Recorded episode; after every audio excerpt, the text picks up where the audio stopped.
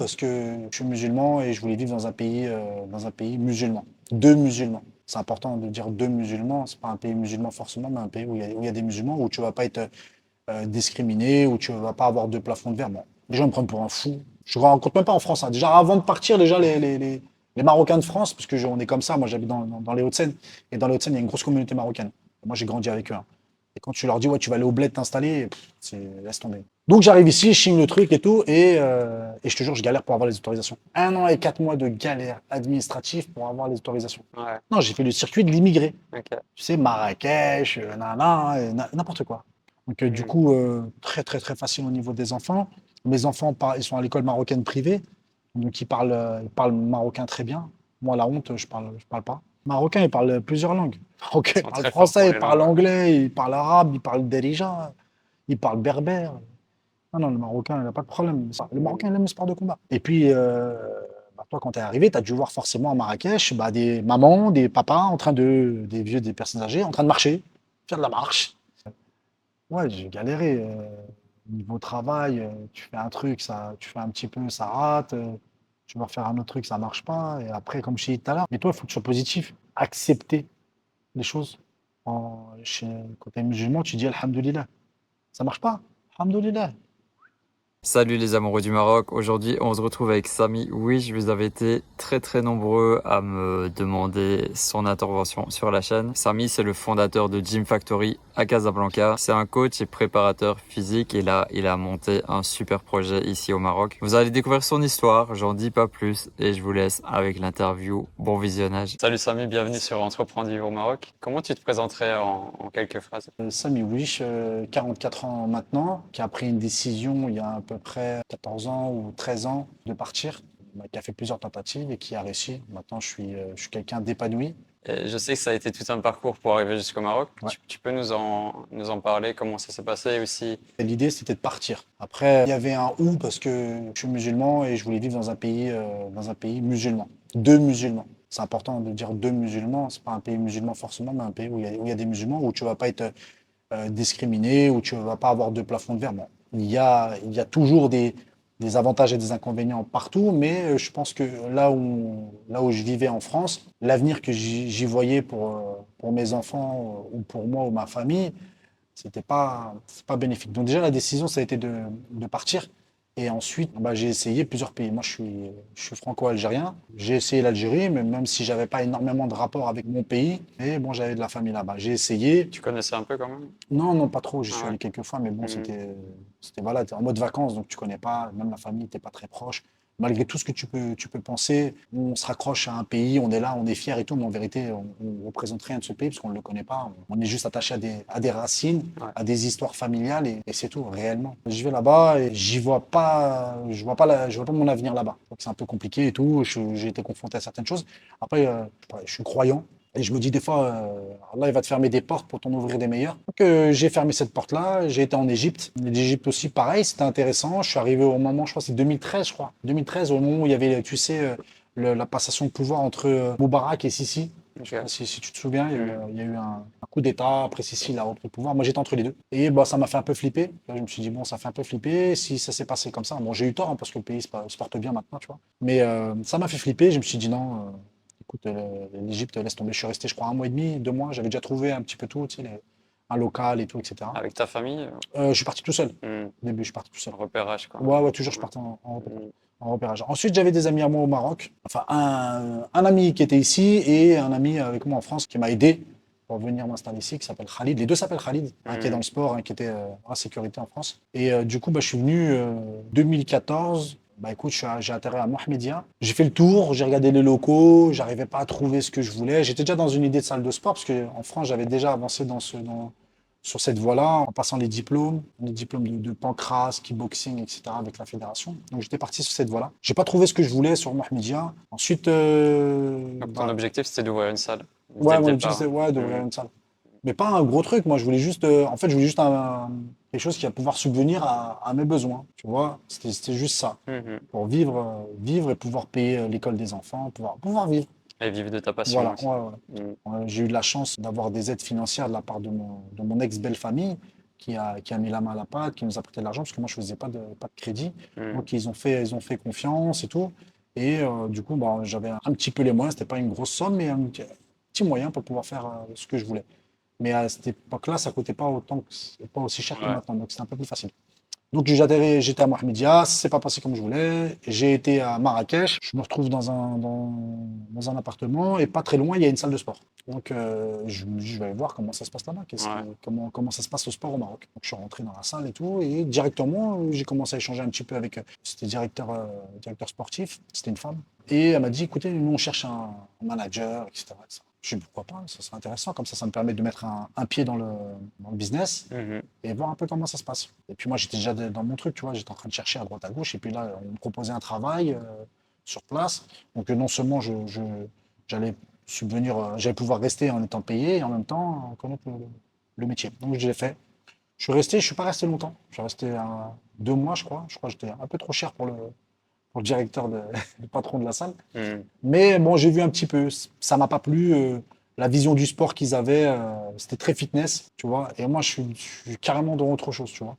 Peut-être que je, peut-être que je me faisais des rêves, tu vois, par rapport au Maroc. Peut-être que j'étais arrivé trop tôt, parce que même en France, une salle comme j'ai fait ici, ça n'existait pas encore, tu vois. Complexe un peu MMA, CrossFit, etc. Tu vois, Mhm. art training et tout, ça n'existait pas. Mais moi, j'étais déjà dans ce truc-là, c'est ça que je voulais. Donc, du coup, je me retrouve dans une salle de fitness et euh, bah, ça va vraiment à l'opposé de ce que moi, je vois du sport et ce que j'ai appris du sport. Ah ouais. On est sur du marketing pur, on est sur du la vente d'abonnements, euh, machin. Les gens, il n'y a pas forcément du suivi. Excusez-moi, je vais mettre une petite balle pour les, les salles de fitness. Mais euh, c'est pas, c'est pas ma vision du sport. Moi, je suis vraiment dans du dépassement de soi. On est vraiment dans de l'accompagnement. On est vraiment, tu vois, c'est autre chose. Ça se passe pas, euh, ça se passe pas comme je veux. Donc, du coup, j'arrête. Et, euh, et à cette époque-là, il y avait Lionel Picor qui était, qui était là-bas aussi, qui arrivait en même temps que moi là-bas et qui, était, qui vient du même club que moi en France. Donc on s'est collé.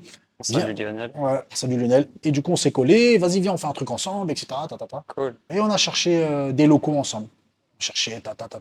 Et à Marrakech, un peu compliqué les locaux commerciaux. Je parle ça en 2000 2014. hein. Fin 2014, début 2015. Et euh, on trouve pas pendant 4 mois, 5 mois, on cherche des locaux. Sais, c'est- que des locaux avec des, des poutres, tu sais. C'est Plein de poutres partout. C'est une, Mhm. zone- c'est une zone sismique. Et moi, je voulais un truc un peu, tu vois, comme ça, espacé et tout. Euh, Bon, on trouve pas, on trouve pas, on galère et tout. Je craque. Je rentre en France. Je pars en vacances euh, avec la famille. On part en Thaïlande. J'ai l'habitude d'aller dans un camp où je m'entraîne dans un club qui s'appelle l'AKA euh, à Thaïlande, à Phuket. Euh, Je reste trois semaines, un truc comme ça en famille. C'était bien. Je suis rentré en France. J'ai mon ami Khalid qui est de Casa qui me dit écoute, euh, t'as fait Mohamedia, t'as fait Marrakech, il faut que tu essayes ici. Du coup, je m'installe à Casa. Je prends un appartement. Une semaine, je trouve le local, je rentre. Dès que je rentre, je visionne ce que tu vois maintenant. Mhm. C'est-à-dire, je vois. Et c'était pas du tout comme ça. hein. Dis-toi, il y avait des murs, là-bas, il y avait des toilettes. euh, bref, ça n'a rien à voir avec ce que tu vois maintenant. Mais tu l'as Mais j'arrive à me projeter. Mhm. Tu vois la hauteur sous le plafond, le truc, ah, c'est ça qu'il me faut. Ah ouais, il faut faire comme ça, comme ça. Et tu sais, quand tu commences à arriver, moi, je suis un, je suis un mec positif, en fait. Tu vois, je vois beaucoup, je vois des fois un peu trop le verre euh, à moitié plein qu'à moitié vide. Donc, du coup, quand je vois le truc, je me dis, oh, c'est c'est mortel. Mais euh, t'as vu où t'es venu? On est dans une rue perdue. Il n'y avait pas Casa, Casa Finance City ici, tu vois, c'était pas comme ça. Et je sais pas, je me lance dans le truc, euh, je vas-y, je signe le, le contrat, le contrat de bail. Les gens me prennent pour un fou. Je ne rencontre même pas en France. hein. Déjà, avant de partir, déjà, les, les, les, les Marocains de France, parce que je- on est comme ça, moi j'habite dans, dans, dans les Hauts-de-Seine, et dans les Hauts-de-seine, il y a une grosse communauté marocaine. Et moi, j'ai grandi avec eux. hein. Et quand tu leur dis, ouais, tu vas aller au bled t'installer, c'est- laisse tomber. Je te parle de ça en 2014-2015. Hein. En 2014-2015, je suis passé pour un extraterrestre. Qu'est-ce que tu vas foutre là-bas? Hein? Laisse tomber, ils vont t'arnaquer, ta ta ti, ta ta ta. Moi, je suis dans mon truc. Moi, je suis dans mon truc, je veux partir de la France. Je veux pas pour faire carrière, je veux pas pour être millionnaire, juste me, pour me barrer de, de- de ce pays-là. C'est tout ce que je veux, c'est tout ce que je souhaite. Ah Je suis parti euh, comme un fugitif, moi. Je suis pas fugitif. hein. Et euh, donc, moi, tu sais, je les écoute parler, mais euh, je suis déterminé. Mais je te jure que une ou deux personnes dans mon entourage, ils m'ont encouragé hein, sur, euh, sur plein. hein. Et ils se reconnaîtront. Les, les- Et de toute façon, c'est des gars maintenant qui veulent revenir, qui veulent venir au Maroc, qui veulent s'installer, qui veulent travailler ici maintenant. Tu vois, ils le savent, hein, c'est- des amis, c'est des frères. Ouais, laisse tomber. Ça me décourageait. Moi, je leur disais, ouais, la France, ça va être comme ça, comme ça. Je sais pas si je peux tout dire sur ta chaîne, mais euh, Ouais, J'ai- aller. hein. j'ai déjà, j'avais déjà étudié la théorie du genre déjà en 2000, euh, 2011, tu vois, il y avait déjà eu des, il y, a eu- il y avait déjà des prémices de la théorie du genre. Moi, je voulais pas ça pour mes enfants, ça, ça m'intéressait pas. Mhm. J'avais, j'étais quelqu'un qui, qui se documentait beaucoup. J'étais un peu, euh, un peu complotiste, mais un complotiste réaliste, tu vois. Complotiste réaliste, je suis suis pas paranoïaque non plus, mais je savais où on allait aller. Et le temps, le temps m'a donné raison. Et les gens, euh, à ce jour, ils me disent oui. Tu avais raison. Je leur dis, c'est une société qui court à sa perte.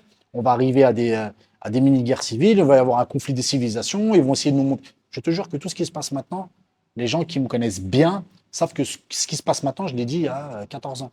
Après, je suis pas un divin ni rien du tout, mais il y a des économistes qui parlent, il y a des historiens qui parlent. Il faut refaire un petit peu euh, euh, la rétrospective de ce qui s'est déjà passé avant, que ce soit en France, en Europe ou dans d'autres sociétés. Tu vois où, elle va. Et moi, je voyais clairement que la société, elle allait vers de la décadence. Donc, euh, je suis dans un, je suis dans un déterminisme où je ne veux pas rentrer. Donc, ça sert à rien ce que tu me racontes toutes tes histoires. Ouais, non, non, tu vas te planter là-bas. Vas-y, je préfère me planter là-bas que de me planter là. Donc j'arrive ici, je signe le truc et tout, et, euh, et je te jure, je galère pour avoir les autorisations. Un an et quatre mois de galère administrative pour avoir les autorisations. C'est quoi comme type d'autorisation? Bah, les autori- autorisations de travaux, autorisation d'exercer. Euh, mais moi aussi, je fais l'imbécile. Mais moi, je connais pas, je parle pas la langue, je suis là, je suis tout seul, euh, il y a personne qui m'aide. Je crois qu'il faut signer un papier, on peut commencer les travaux. Je, je fais le fou un peu, je, tu vois, c'est n'importe quoi. Du coup, je, je vais bloquer au niveau des papiers. Et du coup, euh, un an et quelques de galère. Alors, t'imagines que toi, quand, quand tu galères comme ça, bah, les gens qui t'ont dit de pas partir, ils te disent, ah, t'as vu, je t'avais dit, hein, t'as vu je t'avais dit de pas partir. T'as vu Mm. Tatata. J'arrive à débloquer l'affaire.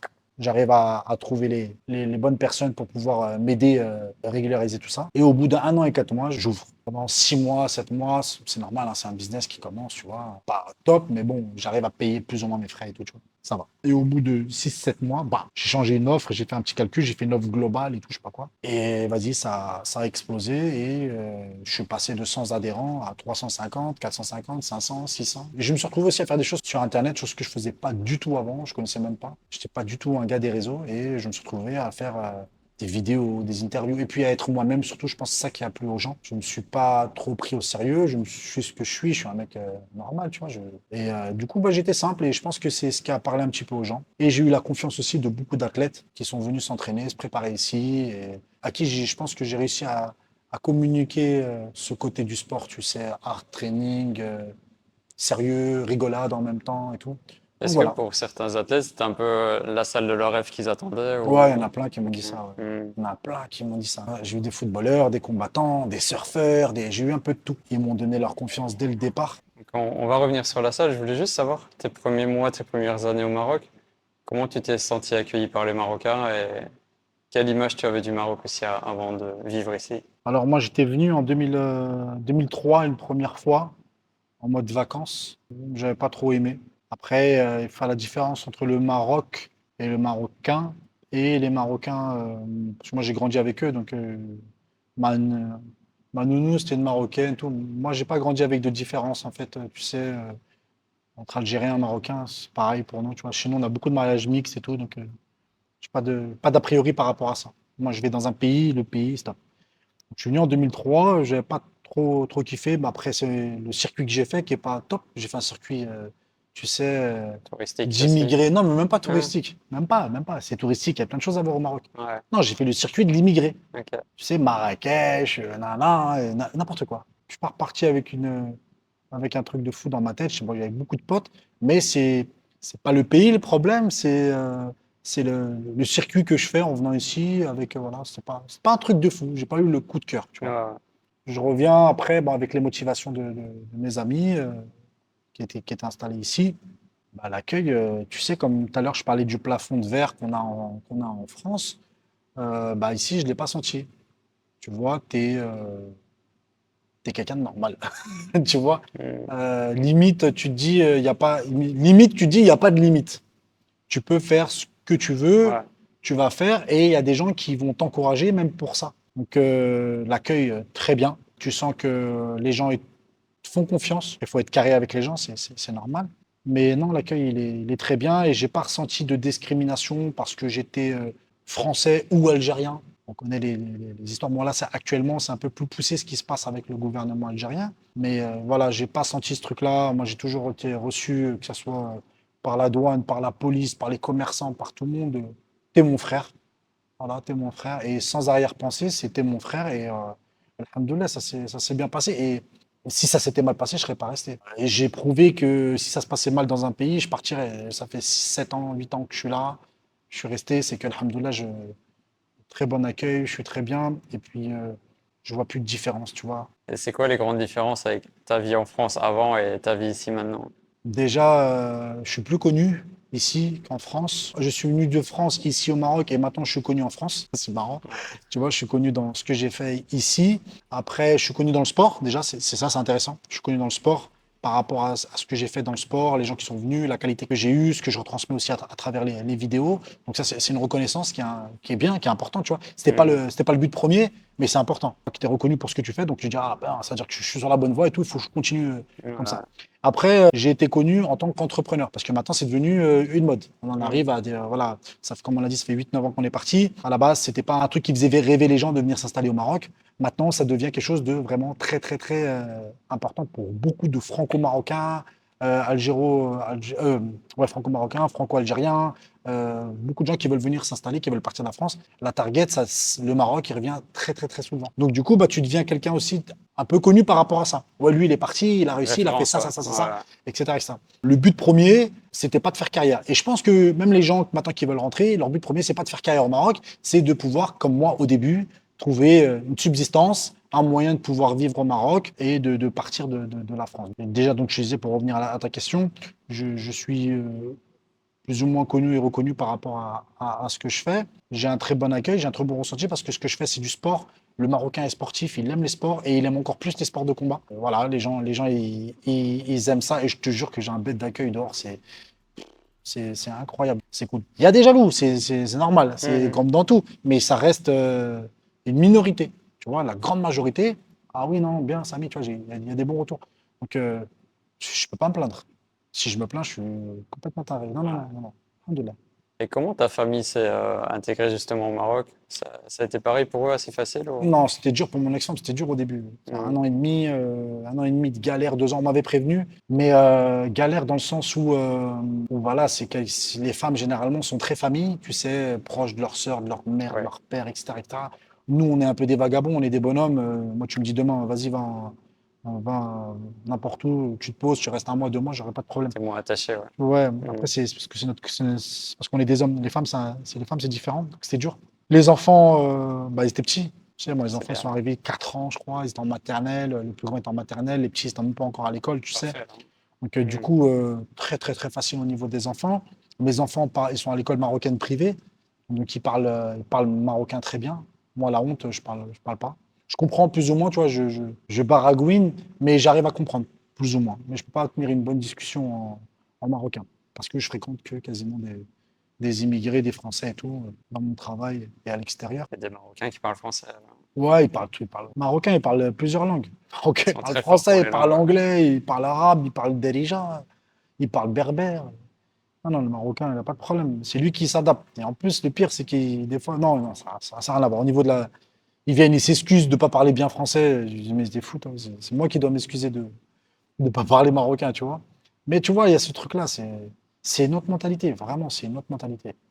Je te jure, tu vois, nous en France, on va, on va, le mec qui va mal parler français, ah, regarde ce qu'il a dit, c'est un blédard et tout. Alors que tu dis n'importe quoi, je te jure, ils rigolent même pas. Ils rigolent même pas, ils vont te corriger ou ils vont essayer de faire l'effort de parler avec toi en français et tout. Euh, Je suis reconnaissant par rapport à ça, je devrais faire plus d'efforts. Des fois, je me fais engueuler par des potes à moi, tu vois. Tu devrais apprendre l'arabe et tout, ils ont raison. Mais malheureusement, je, je suis dans un, dans un milieu où, euh, où tout le monde parle français, mes amis de France y viennent, je suis avec eux, donc euh, pas trop d'échanges en déjà, c'est un peu compliqué. Mais mes enfants, pour en revenir à eux, ils sont à l'école marocaine, ils parlent très très bien. C'est moi qui suis devenu le. Ceux qui vont t'apprendre. Ouais, non, mais tu vois, quand on était jeune, il y avait beaucoup, euh, euh, tu sais, le papa et la maman, ils parlent que, que arabe, et euh, c'est les enfants qui traduisent à leurs parents euh, le français. Mm. Et bah là, le, ça s'est inversé. C'est mes enfants qui traduisent, ouais, il a dit ça, il a dit ça, ouais, et moi, c'est moi le, moi le blédard. C'est moi le blédard qui parle pas, qui parle pas la, la langue du pays, et qui comprend rien, et qui, c'est mes enfants qui traduisent, et je passe un peu pour un con, mais bon. Et Et t'as des clients ici qui sont, qui sont marocains quand même, en majorité, non? Ah, bien sûr. Hmm. Bah, la grande, grande majorité, c'est des Marocains. Ouais.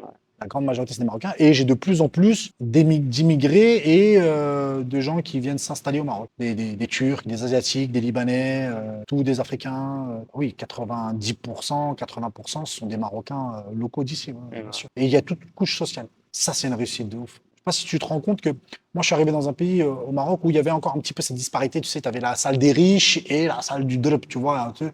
Et tu n'avais pas le- l'entre-deux, il n'y avait pas le mélange. Et ici, il y a le mélange. Ici, tu peux trouver des gens euh, très, très, très fortunés, mais vraiment très fortunés, Hmm. et des gens qui viennent de quartiers populaires. Et ça tourne ensemble, et ça boxe ensemble, et ça fait du crossfit ensemble, et c'est canon. Génial. hein. Il n'y a pas cette barrière sociale.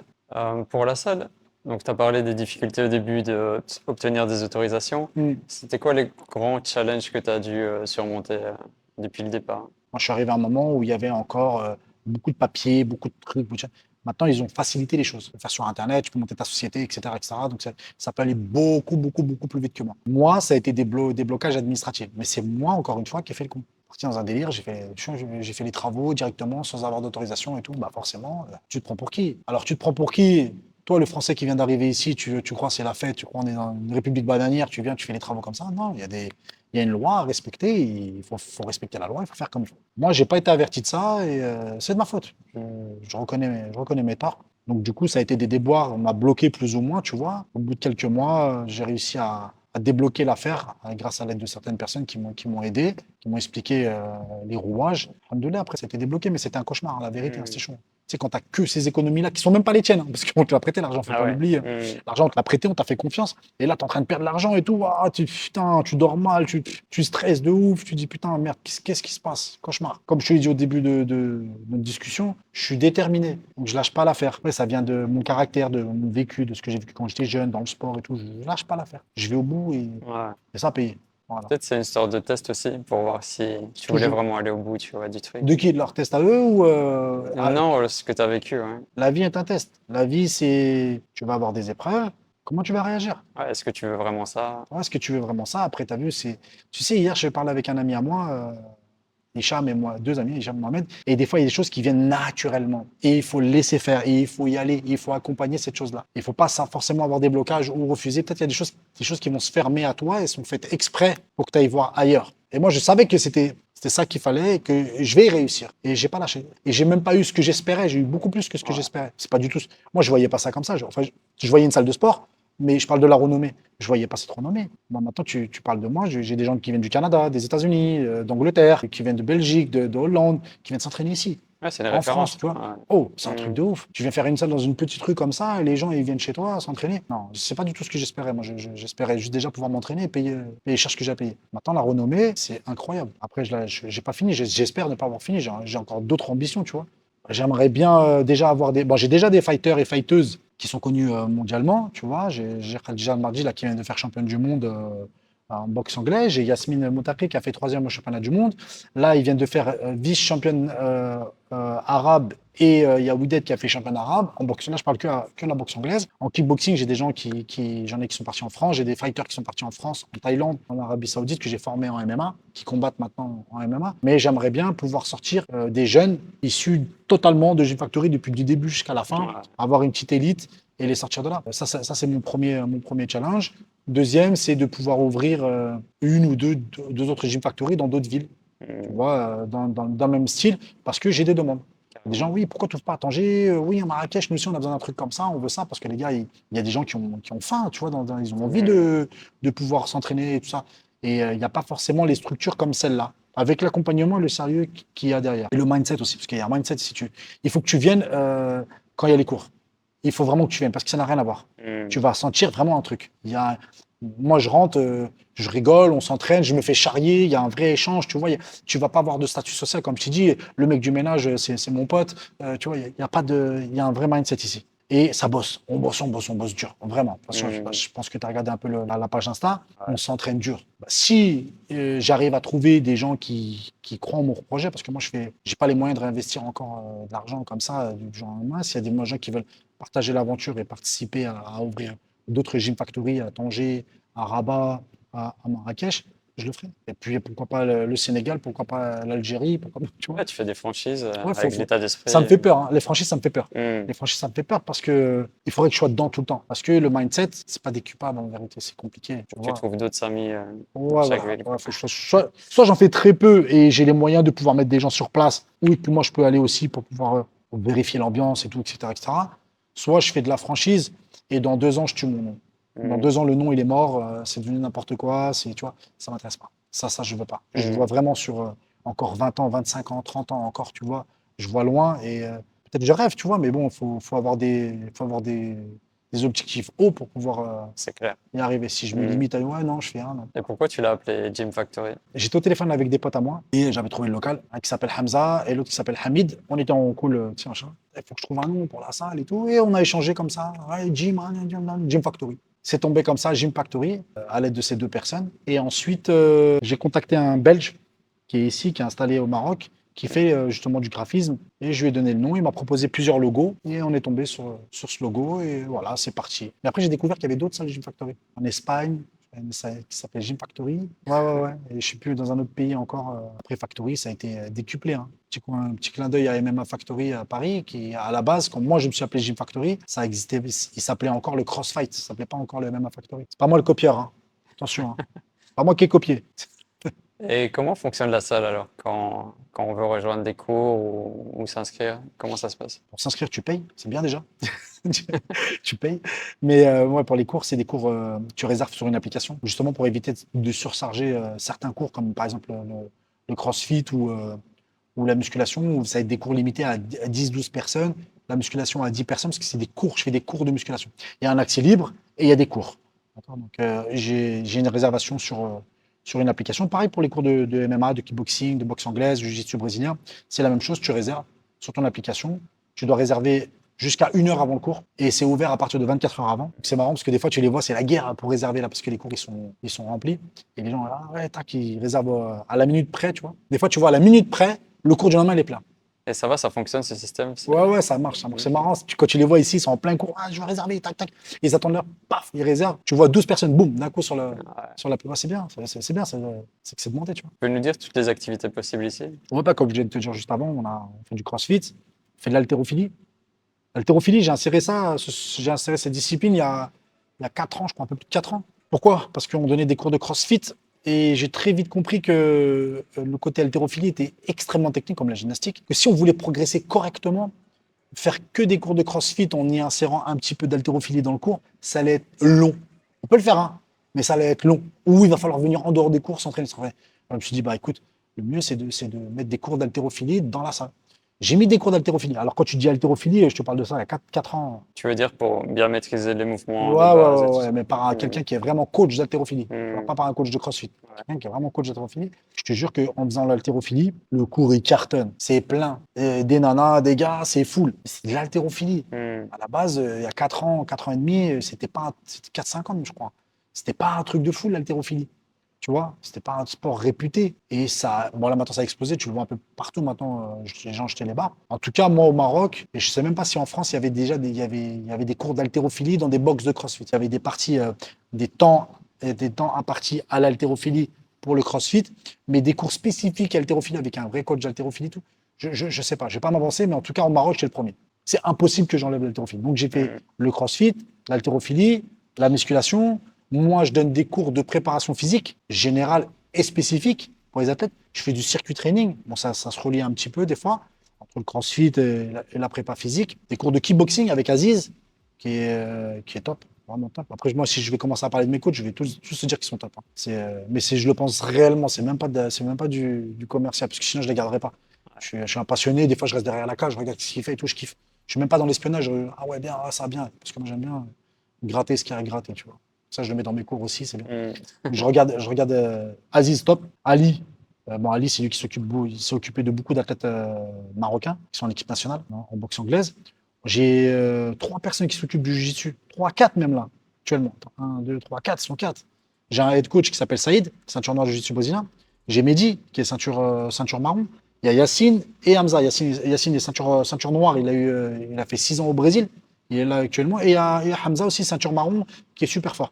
Et du coup, bah, j'ai une grosse équipe de jiu-jitsu. Ils ont à peu près euh, peut-être 30 ou 40 élèves sur le tatami. C'est énorme. Ah ouais. Je crois que j'ai la plus grosse équipe de jiu-jitsu au Maroc. Bon, sur le tatami, tu as des ceintures violettes, ceintures marron, il y a des compétiteurs, et, mais ils ont quatre mecs qui s'occupent d'eux. Et moi, je suis ceinture marron de, de lutte à livrer. aussi pour les MMA, donc euh, voilà. J'ai- aussi mon bagage, mon background. J'ai pas parlé de moi par rapport au sport, mais j'ai mon background aussi dans le sport. euh. Bah, je suis diplômé aussi par la fédération de MMA en France. De, de- je, suis- je suis diplômé niveau 2 de MMA. Je suis, je suis BMF 3 de, de Pancras avec la fédération, euh, la fédération française aussi. Euh, la lutte à livrer, j'ai commencé il y a commencé en 2000, euh, 2009, je crois, 2007, 2009. Donc ça fait longtemps aussi que je pratique. Donc, ouais, il y a, il y, a, il y, a, y a du niveau dans, chez les coachs. La coach d'haltérophilie, elle a fait les Jeux Olympiques. Le coach de CrossFit que j'ai, là, j'ai David. David, il vient de France. Top, David, top. Ses cours, ils sont full. Mec, il cartonne. C'est une galère tellement il cartonne, il y a du monde et tout. Et ça va, t'arrives à gérer tel jour, c'est tel truc. euh, Ouais, le planning, ouais, le planning, il est, ouais, le planning, il- ça coulisse. Si comme mon invité, vous avez envie de vous installer au Maroc, d'entreprendre ici, de créer votre projet, nous avons créé différents services pour vous accompagner dans toutes les étapes importantes. Vous pouvez découvrir tous les détails de ces accompagnements, c'est le premier lien dans la description. Pour le, le matériel, tout, la structure ici, ça a été Matériel galère ou ça a été. Euh, c'était cher, pas galère. Tu vas trouver, mais il va falloir importer. Et quand tu importes, ça coûte cher. Le matériel, ici, moi, j'ai payé beaucoup plus cher que si j'avais acheté en France, tu vois, malheureusement. Douane, le transport, euh, le mec qui prend sa com parce que, voilà, il- c'est le fournisseur ici. Il n'y avait pas au Maroc. Il est cher, hein. Si je te dis les prix, je peux pas te dire, là, mais c'est cher. hein. C'est pas galère, mais c'est cher. Et tu as commencé aussi à organiser des événements, des stages? Ouais, j'ai fait euh, des événements. J'ai fait premier événement en 2017. J'ai fait un événement qui s'appelle Submission Hunter. J'avais pris la cage, je l'avais surélevé ici là-bas. J'avais fait euh, que des super fights. Super fight, c'est quand il y a un contre un. C'est pas une compétition, c'est un contre un euh, en grappling dans la cage Mhm. avec soumission. Je sais pas, tu connais un peu le jiu-jitsu, non? Un peu. Un peu. Ouais. Soumission only, il y a pas de points. Des combats de 20 minutes et tout, 20 minutes maximum. euh, Mhm. mais tu peux finir avant si tu soumets. Et j'ai fait ça en 2017, ça a cartonné. 350 personnes ici, j'avais mis, j'ai installé des, des chaises, des machins. Le j'avais premier événement. hein. Ouais, premier événement. J'avais ramené un, speaker, j'ai ramené des combattants de France, j'ai fait faire des ceintures et tout, j'avais ramené des sponsors, ça avait cartonné. En 2000, euh, 2017. Après, j'ai fait des petits événements pour les enfants. J'ai refait un événement euh, il y a un an et demi de, de Jiu-Jitsu ici, avec euh, trois tatamis, j'ai tout le Jiu-Jitsu marocain qui est venu. Juste avant, j'ai fait un événement de CrossFit ici aussi, il a cartonné. L'événement de CrossFit, franchement, il a cartonné. Les gens, les, tous les, pratiquants de CrossFit ont félicité l'organisation. L'organisation, c'était mes coachs qui l'ont organisé. Moi, j'étais là, j'ai cherché les sponsors, j'ai fait, la, fait la pub et tout, parce que j'ai fait gagner de l'argent, j'ai fait gagner des lots et tout, etc. Mais l'organisation en elle-même, elle a été faite par des professionnels du CrossFit. Les coachs qui sont occupés de ça, ils ont fait un super boulot. Et, euh, et du coup, bah, euh, bête d'ambiance, euh, tu sais, speaker, machin, musique, bon, délire. Mais vraiment très, très bon délire. Et grosse, grosse ambiance. Donc, du coup, je me suis arrêté, je crois, en 2000, euh, 2021. J'ai fait ça en décembre, décembre et novembre 2021. Là, financièrement, c'était un peu dur parce que j'ai eu le contre-coup du Covid, parce que Ah j'ai ouais. redonné, ouais, j'ai redonné tous les mois de Covid, tu sais, euh, euh, il y a quasiment s- 10 mois, un an, j'ai tout redonné aux, aux gens. Du coup, un gros trou dans la trésorerie, je suis en train de me débattre là actuellement. Et tu as dû fermer aussi. euh. Ah, pendant le Covid Mhm. Ouais, bah oui. Donc, du coup, j'ai rendu donc un peu trop de trésor. Je pense que cette année, ça va repartir un petit peu et je repartirai sur des événements. Je pense que si je peux faire un ou deux événements de, de- de CrossFit et MMA, pourquoi pas. Euh, du jiu-jitsu brésilien, ce serait bien. J'aimerais bien. Toi, ça te plaît de créer des événements en plus de ça? Ouais, mais c'est le nerf de la guerre. hein. Je te jure, c'est le nerf de la guerre parce que tu as une salle, le mec, il va venir, il s'entraîne et tout, c'est bien. Mais si demain, tu lui dis, il y a une compète dans deux mois, il va pas s'entraîner pareil, la Ouais. rigueur n'est pas pareil, le niveau de l'entraînement, il va pas être le même, la, la- comment se ce qu'on va demander euh, à l'entraînement, ça va pas être la même chose. Donc non, c'est c'est le nerf de la guerre. Tant que tu fais pas de compète, tu peux pas comprendre. Et nous, et nous, justement, ce qui est bien, c'est que on a poussé des débutants. Moi, j'avais un mec, euh, Rachid, c'est le voisin d'au-dessus, plus de 50 ans, je crois. Pas de sport à la base, il fait du sport peut-être quand il était jeune. Il s'est inscrit ici, tu vois. Il vient, il fait du loisir. Écoute-moi bien, hein, je fais la compétition de CrossFit, on l'a motivé, je te jure, il l'a fait. Je te jure, j'ai eu un, tu sais, un pincement au cœur. Quand tu le vois, tu te dis putain, c'est la réussite de ouf. Le mec, à la base, il n'est pas venu pour ça. Mhm. Le mec, à la base, il n'est pas venu pour faire des compètes, mais il est venu juste transpirer, faire un peu de sport vite fait.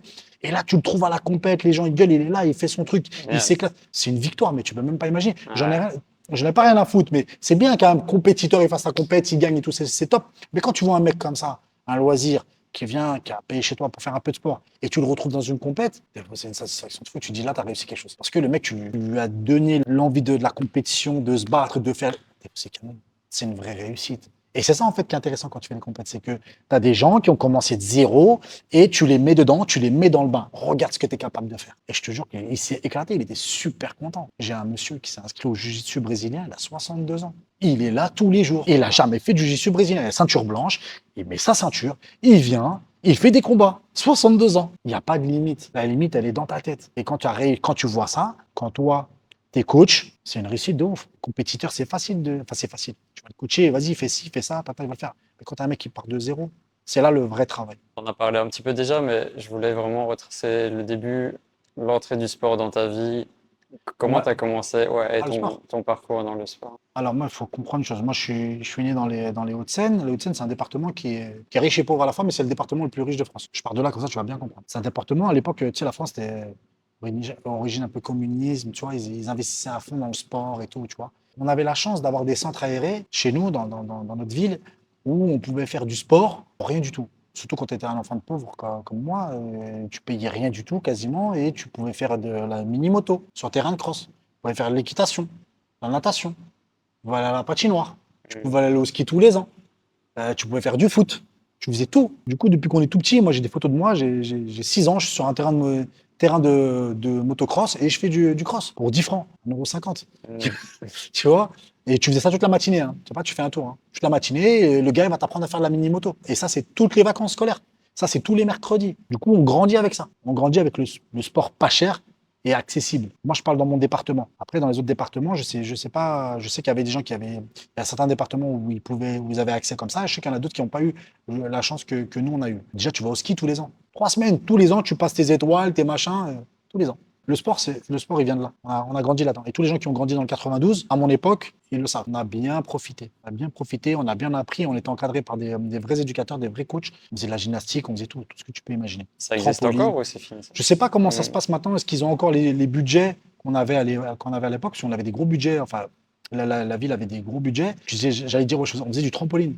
Moi, je sais faire du trampoline. Tu vois, euh, tu sautes, tu salto avant, salto arrière, euh, la pente, tu rentres sur le dos, tu reviens avant. C'est un truc de fou. Et on faisait ça. Après, on va faire l'équitation. Tu te sur un cheval, tu, tu le cures le, tu, lui, euh, tu, tu enlèves la terre du machin, tu laves le cheval, tu le selles, tac, tac, tu lui mets le mort, bon, bon, tu pars. tu C'est quand même incroyable.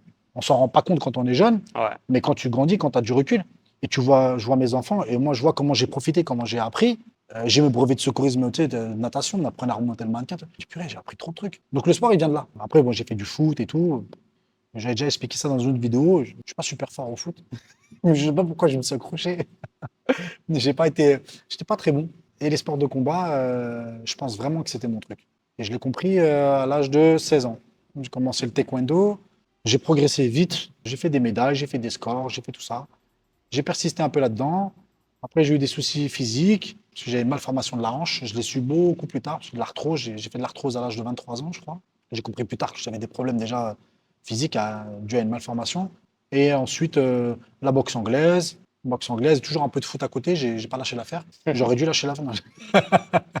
bon, c'était c'était l'amusement avec les potes. Et après le MMA, euh, le MMA, les débuts du MMA en France, en 2000, euh, 2007, je crois, 2007, 2008, les débuts du MMA en France. Ça avait commencé avant avec des petits des, des clubs, à Montrouge et tout, là où tu as eu tous les anciens, Tchèque Congo, tout ça. Cyril Diabaté, il a commencé un peu. À la même époque, Cyril Diabaté, elle a commencé aussi. Tous les anciens, les, co- les combattants, français. Moi, je suis venu juste après. Ils avaient commencé en 2000, 2001, 2002, 2003. Moi, je suis arrivé en 2007, je crois, un truc comme ça. Donc, j'ai vécu la, deuxième vague. Donc, le MMA, kickboxing, euh, lutte à livrer. Moi, je fais pas de jujitsu, je faisais pas de kimono. Et, euh, et après, bon, le travail, je me suis marié, les, les blessures, la peur des compètes parce que tu te blesses, tu te blesses à l'épaule 1, de l'épaule 2, tu te dis putain, je travaille, il faut ramener, faut ramener la gamelle à la maison, tu, tu te dis putain, merde. Donc, tu t'entraînes un, un peu différemment. J'ai passé mes diplômes derrière et après le projet, le projet Gym Factory. Voilà. On va dire qu'en tant que sportif compétiteur, c'est pas, pas un truc de ouf. J'aurais pu, si j'avais persisté, j'avais euh, un certain talent. Il y avait euh, plusieurs coachs qui me disaient que quand je tournais en MMA, c'était c'était un peu naturel pour moi. Après, voilà, il y avait toute la, la- tu, tu le comprends plus tard. hein. Euh, J'avais toute la psychomotricité parce que voilà, vu que j'ai fait du sport depuis que j'étais jeune avec la gymnastique, les choses comme Mhm. ça, tu vois, il y a des choses qui sont plus ou moins faciles. Tu, tu vas les comprendre plus facilement que d'autres, donc tu vas avancer plus vite que les autres. Et puis, il y a les compètes de taekwondo aussi. J'ai fait beaucoup de, beaucoup de compètes de taekwondo. Je suis arrivé jusqu'au pôle France en, en- taekwondo. Je n'ai pas fait l'équipe de France, mais pôle France, donc c'est déjà pas mal. Tu, tu connais déjà l'ambiance des compètes et tout. Et puis, tu te rapproches aussi du haut niveau. Tu fréquentes des gens du haut niveau. Tu tu t'entraînes avec eux. Il y en a qui préparent, par exemple, en boxant, en kickboxing, en boxe anglaise. Tu fréquentes des gens qui préparent des mondiaux, des, des ceintures mondiales. Tu vois comment ils s'entraînent, tu vois l'ambiance. Tu t'imprègnes, comme je disais tout à l'heure. Tu prends, tu Mhm. t'imprègnes, tu t'imprègnes ça. Je, suis un mec, je suis très visuel, moi. Je, je- je regarde, j'apprends, je regarde, j'apprends. Donc, euh, tu tu- tu t'imprègnes de tout ça et, euh, et j'arrive à retransmettre cette chose-là euh, en coach. Et je pense que dès le départ, je suis, je suis fait pour enseigner. Vraiment, je me je suis épanoui là-dedans et il fallait que je fonce dans, dans cette voie-là. Et puis, euh, j'ai entraîné le foot aussi. Je te jure, j'ai entraîné le foot pendant trois ans des jeunes de mon quartier. Mhm. Et jusqu'à maintenant, ils viennent me voir. Maintenant, c'est des éducateurs sportifs, c'est des coachs de foot et tout. Et ils viennent me voir jusqu'à maintenant, ils, ils me taguent, ils, ils rec- ils sont reconnaissants par rapport à ce que j'ai fait pendant trois ans. J'entraînais gratuit et tout, j'étais là tous les jours. Je faisais pas de technique tactique ou quoi, mais je faisais du physique, euh, du, du, du mindset. Tu vois, je suis un- je- comme je t'ai dit, je suis un, je suis un compétiteur dans l'âme, j'aime, j'aime, la- j'aime la compétition. Et ça a été une très belle aventure pour moi, ces trois ans de, de- de coach euh, de foot, parce que bah, déjà, on est monté chaque année euh, de division, c'est beau. Mhm. On gagnait, des, on gagnait des, les matchs, on arrivait premier de championnat, on montait, donc c'est- canon.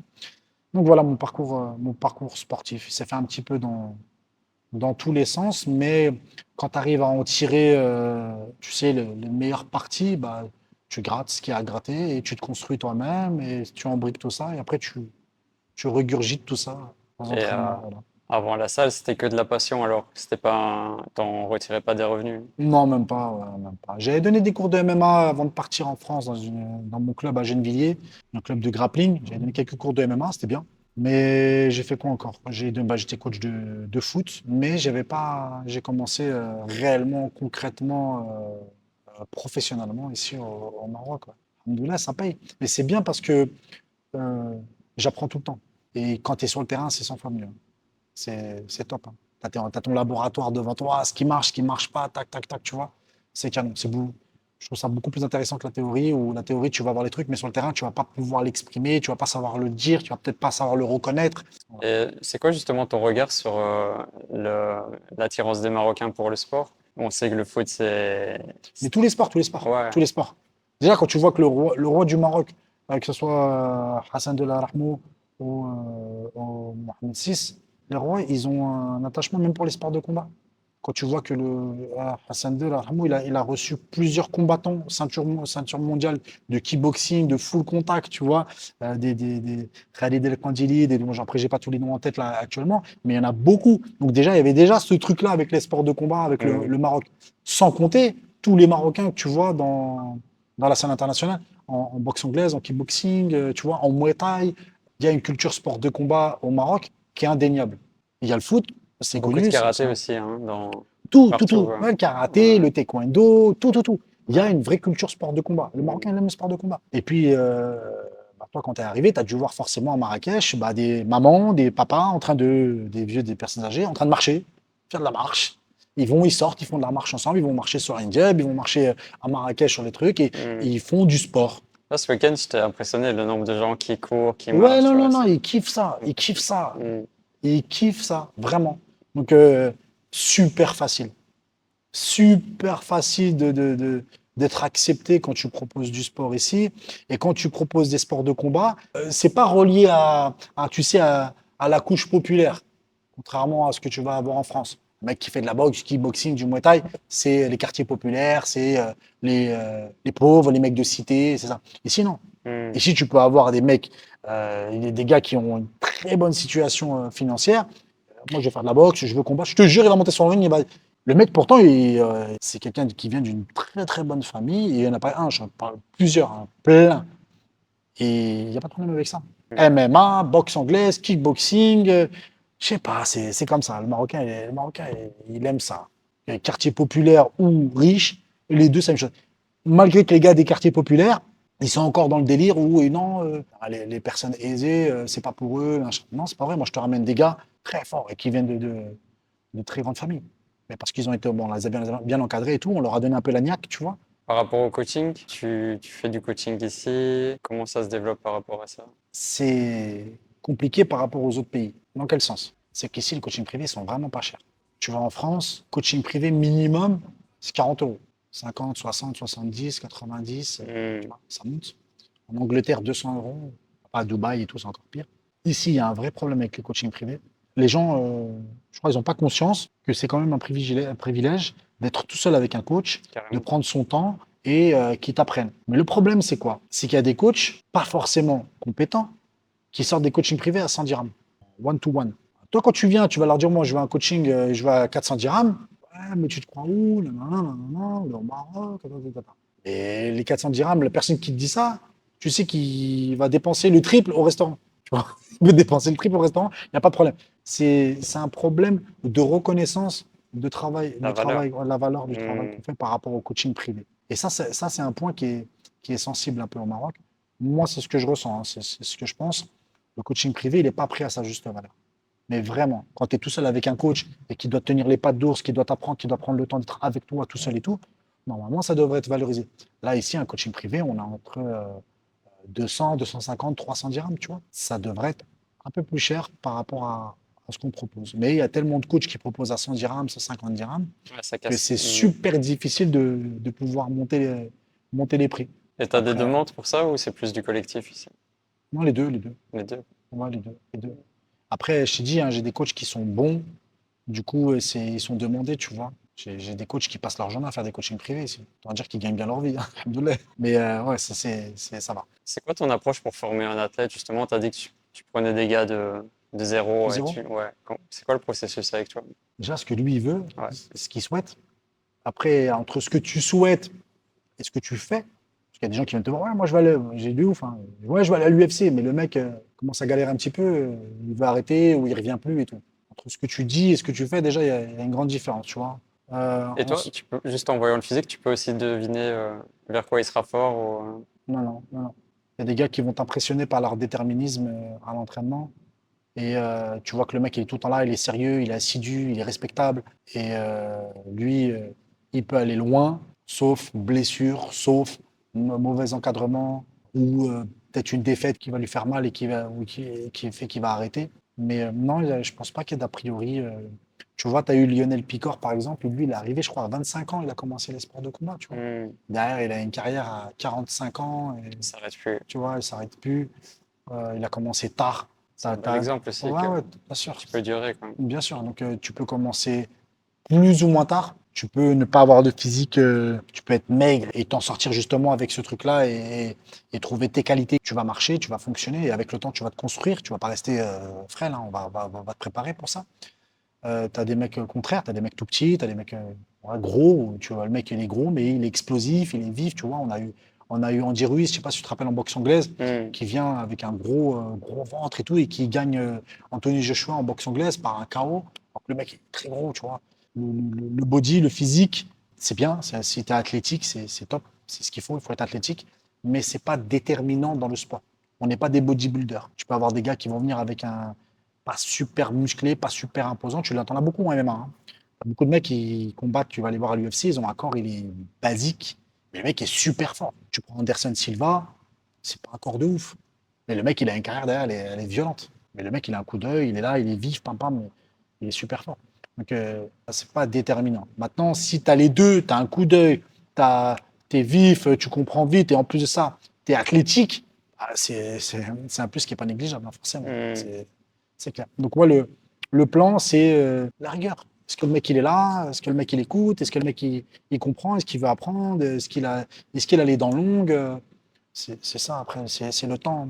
Tu as des mecs qui vont être motivés sur trois mois et au bout de six mois, ils vont disparaître. Et il y a des mecs qui vont être là pendant deux ans, trois ans et pam, pam, pam, pam, pam, pam, pam. Et tu vois, au bout de trois ans, tu dis, oh putain, mec, c'est un tueur. Oh, Comment il a progressé? Ah ouais, il fait ça. hmm. Même toi, tu tournes avec lui, tu dis, bon, il va me mettre un peu à l'amende, faire attention. tu vois? T'as des jeunes comme ça que t'as que t'as amené à un haut niveau? Euh, non, c'est on est en de- on est en devenir. J'ai j'ai euh, j'ai quelques quelques noms en tête. Après, j'ai malheureusement, moi, j'ai des gens qui viennent et qui partent aussi à l'étranger. Tu le mec, tu t'occupes de lui pendant trois ans. Tu pam, pam, pam, tu, tu, tu le tu le façonnes. Et après, euh, le mec il dit ouais, je dois partir en France pour deux ans, trois ans. Ah, Ça casse le. Aux États-Unis, je parle. Hmm, Toi, tu es là, tu t'es pris la tête à le fabriquer. hmm. Et à la fin, bah, il faut qu'il parte pour ses études, il faut qu'il parte pour ci, pour ça. Donc c'est un peu compliqué. Mais j'ai des gars qui sont pas mal. Pour construire des gars, moi je suis, je suis un gym qui est nouveau encore, hein, tu vois. Concurrencer des grosses écoles qui ont, qui ont euh, 10 ans, 10 ans, 15 ans de travail aux États-Unis, au Brésil, en Russie et tout. Il faut être, euh, faut être patient. Et les athlètes marocains qui veulent devenir pro, Ouais, c'est compliqué ou comment ça se Non, passe? non, c'est pas, c'est pas compliqué. Ça manque d'agents encore, des agents qui peuvent encadrer le truc. Moi, je suis pas agent, malheureusement. Je maîtrise pas ce, ce domaine-là et je pense que j'ai pas, j'ai pas forcément le temps. Je suis en train justement de chercher des, des gens qui vont pouvoir euh, euh, encadrer ce, ce- ce secteur-là. C'est quoi un agent? Un agent de combattant qui va te trouver les combats pro, parce qu'on parle de professionnels, donc forcément, il y a des contrats, il y a des négociations, il y a Les plein de choses. sponsors. Les sponsors aussi, tu vois. Donc euh, ça, c'est des choses qu'il faut maîtriser. Moi, je les maîtrise pas. Et euh, j'aimerais bien trouver une personne compétente, euh, moyennant bah, forcément euh, rémunération sur, sur les combats, c'est c'est logique, tu vois, sur les combats ou les sponsors. C'est un autre domaine que je ne maîtrise pas. Et il faut que je trouve la personne compétente qui est capable de le faire. Ça, c'est... Voilà. Ça fait partie de ta vision.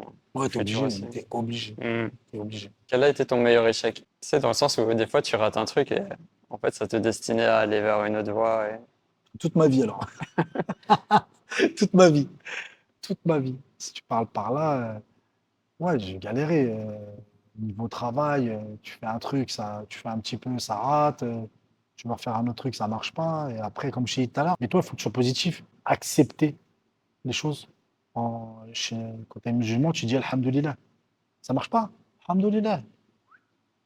Pense à autre chose. C'est que c'était pas bon pour moi, c'est ce qu'il fallait pas. Donc, euh, le meilleur échec, c'est toute ta vie. Tu dis tout le temps, Alhamdulillah, ça marche pas ça. Alhamdulillah. Il y a le Covid, c'est fermé. Alhamdulillah. Et on va trouver une autre solution. On va, on va rebondir autre- autrement. C'est tout. Ça, ça, ça n'a pas marché. Cette façon de faire, ça n'a pas marché. Alhamdulillah, c'est pas grave. La religion, elle est très, très importante dans, dans, dans mes choix. Mais euh, en vérité, plus tu avances dans ton djinn, dans ta religion, plus tu te rends compte qu'il y a beaucoup de philosophie de vie, tu vois, énormément de philosophie de vie, et tu Ouais. comprends au fur et à mesure, tu avances, tu vois. ça c'est comme ça, c'est comme ça, et après, tu, tu- avec le temps, bah, tu t'assagis, et tu deviens moins borné, moins, moins têtu, moins, tu vois, et tu te prends moins la tête aussi, tu vois. Il y a eu des problèmes dans ma vie, et, et si je me prenais la tête trop là-dessus, ça m'aurait plus bouffé qu'autre chose, et ça aurait été contre-productif, et euh, voilà, faut savoir rebondir de ça, et essayer de se poser les bonnes questions, et, et regarder vers l'avant, et se dire, bon voilà, ça c'est fait, on va pas revenir en arrière, on avance, et voilà, on va, on va essayer autrement, c'est tout. Donc la foi, elle t'a beaucoup aidé sur ton Ah oui, parcours. bah hein. oui. La Mm. foi, la foi était pour, euh, pour tout. hein. Comme je disais tout à l'heure, dire Alhamdulillah dans ce qui t'arrive, ça te fait avancer, ça te fait accepter. Et quand tu acceptes, eh ben, tu revis. On emmagasine moins de mauvaises énergies. euh, Tu te dis, bon, voilà, c'est c'est fait, Alhamdulillah. Ça fait du bien aussi de ressentir de la gratitude pour ce qu'on a et euh, Dans, dans- ici, Ouais. ouais, pff, de ouf. Tu sais, quand je reçois des messages et tout, euh, beaucoup de messages de gens qui me soutiennent, des Marocains qui sont fiers de ça parce que quand tu es, africain, sénégalais, malien, tout, je pense que tous, on a tous ce petit truc en nous qui dit qu'on voudrait faire avancer l'Afrique. L'Afrique, notre bled. Le Maroc, l'Algérie, la Tunisie, le Sénégal, Mali, moi je parle des gens au Côte d'Ivoire, ce que tu veux. Beaucoup, quand ils voient que ce que tu, tu fais avancer les choses au bled, ils sont contents et ils sont fiers. Ça, je te parle des gens de l'extérieur, qui voient de l'extérieur et qui te disent euh, Je te suis, je te suis, je te soutiens, c'est mm. beau ce que tu fais. Franchement, continue, lâche pas. que Ça, ça, des messages comme ça, j'en reçois beaucoup et je remercie. Et à chaque fois que je reçois un message comme ça, euh, moi déjà, je réponds à tout le monde, déjà sur, sur Instagram, Instagram, Facebook, et machin, je réponds à tout le monde. Et, et, euh, ça me fait grave plaisir. Après, quand tu as des gens, je reçois des messages qui te disent Ouais, Gym Factory, ça a changé ma vie, ça, on est encore dans un autre délire. notre niveau là. Ouais, ça m'a changé ma vie, ça m'a fait ci, ça fait. Et c'est des messages qui sont, qui sont personnels.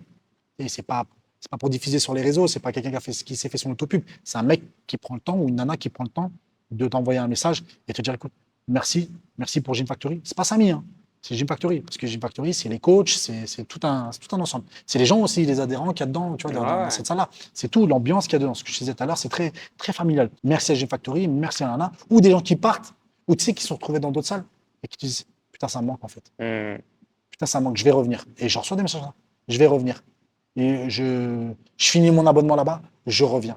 Et j'en ai plein qui ont fait ça, qui étaient là. À un moment donné, ils veulent aller le voir ailleurs, ils partent et ils disent Putain, merde, je veux revenir. Quand tu as, des gens qui reviennent, on les accueille les bras ouverts. C'est bon, c'est ce qu'on leur dit. Ah, enfin, t'es revenu à la maison. C'est comme ça que je les accueille. Enfin, t'es revenu à la maison, c'est bon, t'as compris. Et ils reviennent. Ouais, ouais, j'ai compris. Ça, c'est mortel. Après, t'as des gens qui sont pas contents. hein. Tu peux pas plaire à tout le monde, hein, bien, bien hein. évidemment. C'est- Mm. C'est normal. Il y a des gens, ils ont, ils ont des attentes que toi, à laquelle tu peux pas répondre. Ils trouveront leur chemin, tu vois. Ils trouveront la salle qui leur correspond et, euh, et avec, euh, avec ce qu'ils veulent. Mais euh, moi, dans mon expérience, quand je reçois des messages comme ça, c'est des gens qui viennent te voir. Tu sais, je m'occupe d'un autiste depuis à peu près trois ans, deux ans et demi, trois ans. C'est un jeune, il sortait pas de chez lui. Il sortait pas de sa chambre. Il n'est ni à Mm. l'école, ni C'est nulle part. dramatique. Il avait 15 ans. Mm. Il sortait pas de sa chambre. Fermé à tout. Je te jure. Moi, elle est venue, elle m'a dit, s'il te plaît, euh, il peut pas s'entraîner avec les ados. Et fais-lui quelque chose. Je dis, écoute, ok, laisse-le. Il aimait bien faire un peu des, des tractions et tout, tu vois. Je dis, on va le laisser. J'ai prévenu tous les coachs. Je dis, lui, vous le laissez, il fait ce qu'il veut. Laissez, un, un, et voilà. Et il parle avec personne. Les mois, ils passent, les années passent. Je le prends avec moi en coaching avec les- mon small group, tu sais, en prépa physique. C'est le petit, il court maintenant dehors, il sort, il vient, il vient ici, il rigole avec tout le monde, il charrie avec tout le monde, il s'éclate, il m'envoie des messages, des blagues et tout. La mère, est venue en- ici en pleurs, en pleurs. Et ouais, Samy, merci, Hmm. merci. Mais encore une fois, c'est pas Samy, c'est l'ensemble. Ça, c'est aussi, c'est une réussite. Tu vois, quand tu as réussi à sortir. Tu vois, et le petit est fort, hein, maintenant, il est costaud, il a 18 ans, il est grand, il balèze, des épaules et tout. Il peut même en faire un coach maintenant, je te jure. Ça, c'est une réussite. C'est une bête de ça. C'est une belle histoire, ça. Ouais. Je l'engueule un peu souvent en ce moment parce que elle a 18 ans, elle, un peu, elle, arrive, elle arrive un petit peu en retard à l'entraînement et tout, mais maintenant je peux me permettre de l'engueuler. Je sais qu'il va pas mal le prendre. Tu vois. Pas, ça va pas se renfermer, il va pas partir, il va rester. C'est fou comme le sport et le contexte social peut tout changer dans Mais la vie de quelqu'un. Mais tu sais, c'est encore une balle perdue pour les salles de fitness. C'est pour ça que j'aime pas les salles de fitness. Trop individualiste. Non, c'est. Déjà, ils viennent, ils te parlent de body. Tu sais, ils te parlent de oui, tu as les abdos, les machins, on va te faire. Qu'est-ce qu'on en a à foutre, en fait? Et perdre ton ventre et on voit tes abdos, c'est un truc qui, a, qui va venir après. C'est pas, tu viens pas, tu viens pas là pour ça. Je dis, quand tu, viens faire, tu vas faire du football, tu viens pas pour avoir des abdos. Tu viens pour apprendre à faire du foot. Quand tu vas faire du tennis, pour, tu viens pour faire du tennis. Tu viens pas pour me dire, ouais, je veux perdre des abdos, je perdre des... Qu'est-ce qu'on en a à foutre de ça? Déjà, déjà tu es dans, un, dans une optique de, de, euh, de paraître. Déjà. Moi, je m'en fous de ton paraître. Hmm. Moi, ce qui m'intéresse, c'est ce que je vais développer dans ta tête, ce que je vais développer euh, en motivation, ce que je vais, euh, ce que je vais donner comme envie de te surpasser. Tu vois, quand tu vois les mecs qui sont là, ils soulèvent des charges en, en haltérophilie, alors que les mecs, il y a, il y a 4 ans, ils faisaient, même pas de musculation, ils ne savaient même pas c'était quoi. ils- tu vois et là, le matin, il est là, le gars, il, il envoie des, des 80, des 90 kilos en snatch comme ça. Et il est super content, il vient, il va augmenter les charges pour. Parce que lui, il cherche la charge. Il cherche pas à avoir des abdos, des beaux pecs, des beaux bras, il n'en a rien à foutre de ça, tu vois. Mais c'est ça, moi, que, qui m'intéresse. Et les salles de fitness, on est sur autre chose. Vous voyez, les abdos, on va perdre 2 points, perdre 10 kilos. Non, qu'est-ce que oh. Le sport, le sens même du sport, c'est le dépassement de soi, c'est c'est ça. C'est ça qu'on qu'on recherche. C'est pour ça que moi, je, moi quand les gens viennent me voir, ouais, euh, moi, je ne m'identifie pas du tout comme une salle de fitness. Je n'ai Hmm. rien à voir avec eux. Si tu veux faire du. tu vois, il y a marqué là-bas, là. Calme-toi avec les selfies. Il y a marqué sur le mur là-bas, tu vois. Calme-toi avec les selfies. Ça veut tout dire. Ouais. Pas te voir. euh, non, non. Et notre époque, c'est un peu ça, tu vois. L'apparence, euh, Mais ça dure pas. Insta. Ouais. Je te jure, ça dure pas. Hmm. Ça dure pas. Ça va durer un petit temps et après, ça va partir. Parce que les gens, ils viennent payer des abonnements dans des salles de fitness et euh, ils restent trois mois, quatre mois, après ils disparaissent. Moi, limite, limite, il y a des gens, je- arrête de venir, calme-toi une semaine, tu t'entraînes trop. Hmm. Calme-toi une semaine, s'il te plaît. J'ai déjà privé des gens à la salle de venir une semaine. Tu viens, tu regardes. Je te jure, ça m'est arrivé plusieurs fois. Parce que tu sens que le mec, il est au bord de la limite, au bord de la, de la blessure, ou la nana, au bord, parce que c'est les deux, hein, ça marche pour les deux. Faut savoir se reposer aussi. Ouais, il faut savoir se reposer. Le, Mm. les- la nana, elle est là, midi, soir, elle s'entraîne comme athlète de haut niveau. Il n'y a peut-être pas le suivi derrière, peut-être pas les- le kiné, les massages, les machins. Et, tu sens que ça peut être dangereux, tu vois. Mais moi, j'en ai, j'en ai plein de cas comme ça, des gens qui sont drogués, qui, qui viennent tout le temps. Mais c'est ça le sport. Quand tu as, réussi à donner ça, vas-y, c'est, c'est top. Moi, voilà ma, ma vision du sport. Et j'ai un vrai problème avec les salles de fitness. Moi, je ne pourrais pas, je, je n'arrive- je n'arriverai pas. Ce n'est pas les gens qui y a dans les salles de fitness, c'est le concept de la salle de fitness qui me dérange. Il n'y a pas de suivi. euh, tu fais du body pump, body attack, euh, encore une balle perdue pour les Smiths. Pareil, là, là, un coup de poing Ça comme ça, approximatif. Hein Ça peut même être dangereux si t'en as qui font n'importe quel mouvement. euh, Mais comment tu veux corriger poids lourds, 40 personnes sur des chorégraphies, tu es sur un podium, hmm. tu leur fais faire des squats, il y a 40 personnes de- de- totalement différentes, de tout âge, et euh, il y en a qui ont des problèmes de mobilité, il y en a qui ont qui ont pas le cardio nécessaire, il y en a qui ont, qui ont des anciennes blessures. Tu fais comment pour corriger tout ça? Mais attends, ça, ça va pas. Tu fais comment? Faire des trucs chorégraphiés Allez, ouais, ta, non, c'est pas du sport ça. Ça c'est bouger. Mettez de la musique chez vous, mettez YouTube et sautez sur des trucs, c'est revient même. Ne payez pas un abonnement pour ça. On fait du sport. Nous, on va t'apprendre. euh, Je suis désolé, hein, ça paraît un peu, un peu arrogant, mais ce que je dis, c'est si, si vous voulez pas venir ici, il y a des salles de, il y a des salles de powerlifting où c'est très intéressant, des salles d'haltérophilie au Maroc qui sont très intéressantes, des salles de judo, de ce que vous voulez, où on va vous apprendre des sports. Tu vois, t'es pas obligé de venir à Gym Factory, c'est pas le- la salle de l'élu.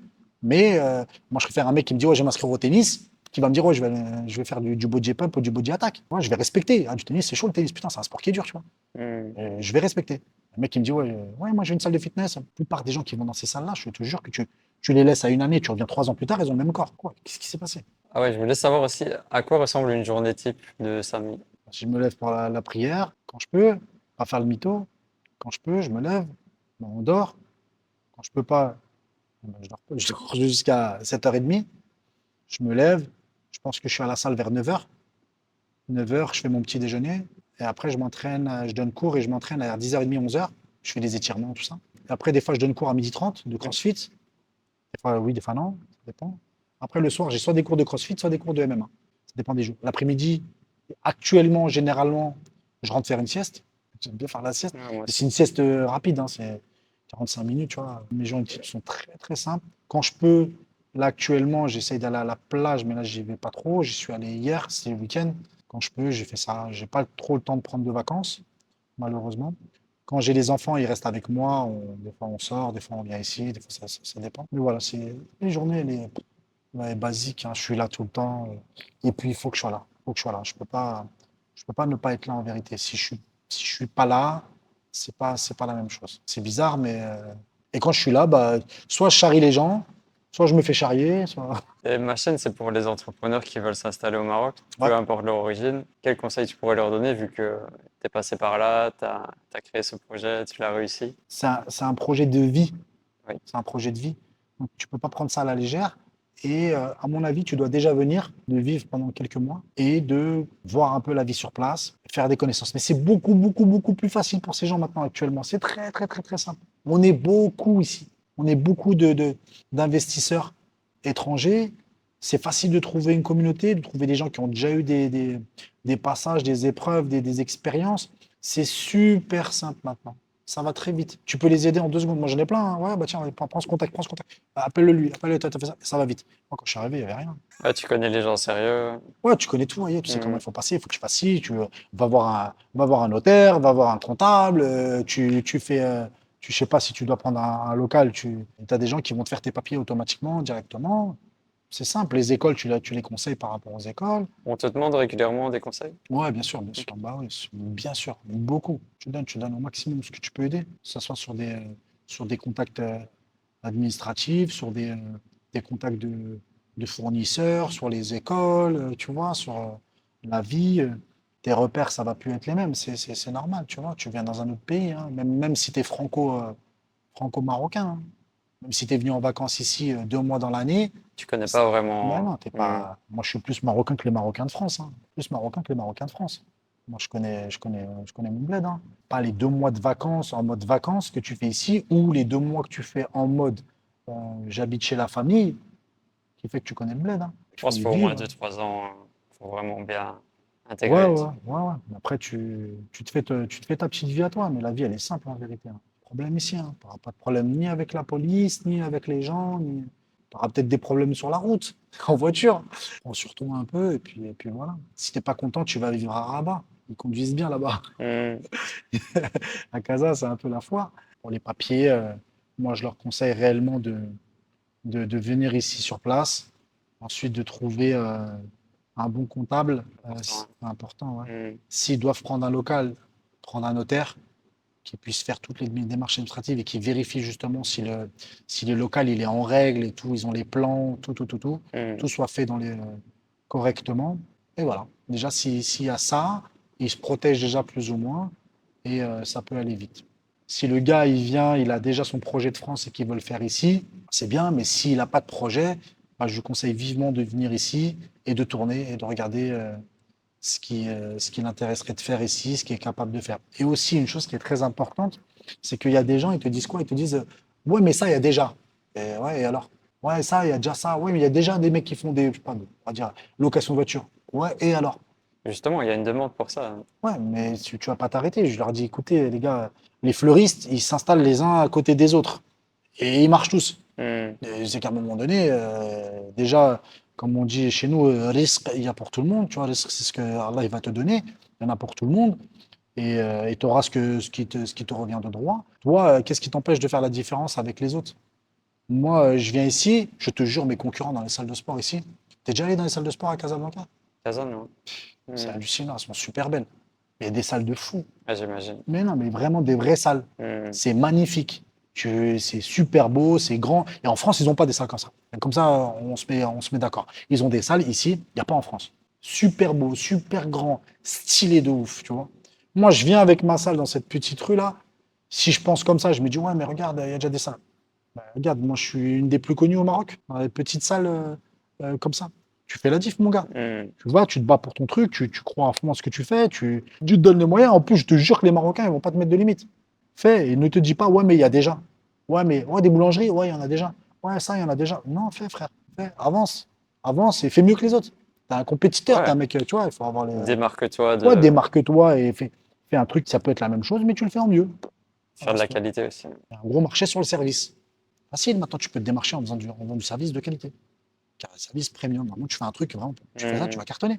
Dans tout, dans tout. La sécurité, dans tout, dans plein de choses, il y a, y a- a- y a à manger et il ne faut pas se dire, ouais, mais il y a déjà. Il ne faut pas penser comme ça. Et si ta, ta nia, elle est bonne, euh, Allah, il va t'ouvrir les portes, euh, t'inquiète pas. Viens, ça va marcher, tu vas réussir à partir et à faire ta petite vie ici. Est-ce que tu as un invité que tu connais qui pourrait, euh, que tu verrais bien sur la chaîne pour euh, partager son parcours, euh, qui vient de l'étranger et qui, est revenu au Maroc? Moi, je t'ai dit Fouet Desberry, euh, c'est un ancien boxeur, euh, kicker et tout. Bon, t'as fait beaucoup de boxeurs. hein. Je sais pas si tu Ah, dois faire, si tu dois faire que des, que des coachs, mais Bah, j'ai eu que Lionel, donc Ah, t'as. Lionel, d'accord. Ouais. Il y a Lionel, il y a moi. Foued, Foued Desberry, c'est un champion de kickboxing. Ouais. Kickboxing, il a son frère aussi qui est dans une grosse organisation. Il est coach aussi, coach de MMA. Il a eu, des, il a eu euh, euh, deux combattants qui ont fait, euh, un ou deux combattants qui ont fait l'UFC. Non, un combattant qui a fait l'UFC. Donc, très très bon coach qui est installé maintenant à Tanger et voilà, qui a, qui a apporté sa, sa pierre à l'édifice au Maroc. Après, euh, d'autres entrepreneurs, il y, en a, il y en a dans tous les domaines. Il y en a dans tous les domaines. Je disais tout à l'heure la boulangerie, les- il y a les maîtres du pain, il y a la baguette française. C'est des gars qui se connaissent, mais qui ont fait, euh, qui ont fait des choses euh, similaires. Tu vois, je crois qu'il y a les maîtres du pain, je crois qu'il y en a à Marrakech, je crois. Ouais. Un peu partout maintenant, les maîtres du pain. Moi, j'étais là tout au début, c'est des, amis à moi. Voilà, ils ont, ils ont explosé. La baguette française, pareil, ça, ça commence à, à bien marcher. Il y a des entrepreneurs aussi dans, dans, le, dans le bâtiment. Il y a des gens aussi qui construisent des projets aussi, des projets, plein de Mhm. projets immobiliers, des, des, des- des franco ou des belgos qui, qui, euh, qui construisent. Il y a dans tout des plateaux téléphoniques, a- Tous les domaines. hein. ouais, dans tous les domaines. Et il y a des Mhm. mecs qui, cartonnent, mais bon, après, c'est pas des gens qui sont médiatisés, mais t'en as. J'ai, il y a, d'autres gars qui sont entrés comme, euh, comment il s'appelle, euh, le présentateur de 2M. Il y a, il y a Jamel qui fait les- la rubrique sport sur 2M, qui est de Bordeaux. Il y a Wadir Dada qui, qui est présentateur du, du journal télévisé marocain, qui, qui vient aussi de, de France, qui est installé ici. Il fait un travail magnifique. Et en plus, le personnage, il est magnifique. Ça veut dire, Jamel, les deux, hein, les deux sont top. Il y a plein de personnages atypiques comme ça, que tu peux trouver facilement des gens qui sont venus s'installer et qui. Après, tu as beaucoup de Marocains aussi qui sont partis en France faire leurs études ou quelques Ouais, années et qui Canada reviennent. aussi. Quoi. France, Canada, Mm. euh, Angleterre, États-Unis, et qui reviennent. Il y a beaucoup de têtes à l'étranger. hein. Il y a beaucoup de têtes, il y a beaucoup de cerveaux, et, euh, et, euh, ils, s- ils vont tous revenir, et c'est très bien ça aussi. C'est très bien. Partez, partez, mais revenez. C'est le roi Hassan II aussi qui avait, qui avait dit ça. et Ils vont partir, mais ils vont revenir. Avec des compétences euh, Ouais, ils vont revenir. la valeur. Ils vont revenir, et euh, le Maroc commence à être de plus en plus prêt pour pouvoir accueillir tout ça. Donc, euh, voilà, il y a, il y a de la place pour tout le monde. Je vais mettre les liens vers euh, tes réseaux sociaux dans la description. Je te laisse avec le mot de la fin. Il ne faut pas avoir de limite dans sa tête. Le- le- pour ceux qui veulent venir s'installer au Maroc, que ce soit ton bled d'origine ou pas, il y a les possibilités de tout faire. Donc il faut pas, il faut, il faut y croire, il faut venir, il faut tout faire pour pouvoir euh, s'installer ici ou, euh, ou ailleurs. Mais, mais vraiment, si tu as senti que tu devais partir de la France, de la Belgique ou autre, fais-le. Fais-le, ne te mets pas de limite et, et fonce. Et je te jure que tu seras, tu seras super content à la fin. Tu vas, tu vas moins te prendre la tête, tu n'auras plus le souci de la boîte aux lettres. Et, et voilà. Hmm. Bon courage à vous, vraiment. Merci Samy. Merci à toi. Merci. J'espère que vous avez apprécié ce nouvel entretien d'entreprendre et vivre au Maroc. Si vous avez vous aussi ce rêve de vous installer au Maroc, j'ai créé une mini formation gratuite pour vous accompagner sur ce chemin. Donc c'est une formation par email. Vous allez recevoir un conseil pratique chaque jour durant 7 jours. Pour accéder à cette mini formation et recevoir votre premier conseil maintenant, vous trouverez le lien dans la description de la vidéo.